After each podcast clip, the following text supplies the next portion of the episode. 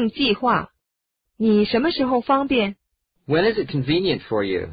When is it convenient for you? 什么时候？ About what time? About what time?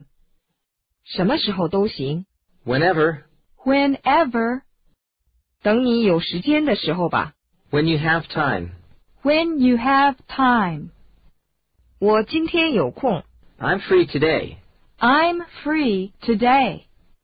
明天我会很忙。 I'll be busy tomorrow. I'll be busy tomorrow. 十号怎么样？ How about the 10th? How about the 10th? 你什么时候有空？ When are you free? When are you free? 那天我不行。 That's a bad day for me.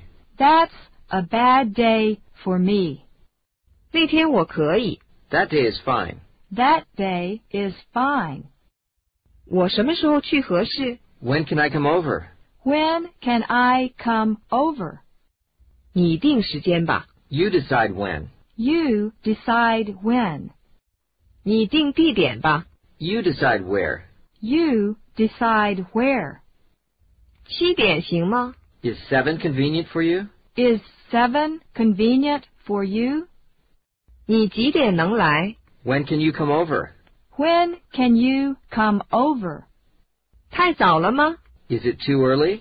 Is it too early? 太晚了吗？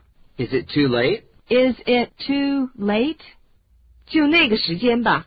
It's a date. It's a date. 回头见。 See you then. See you then.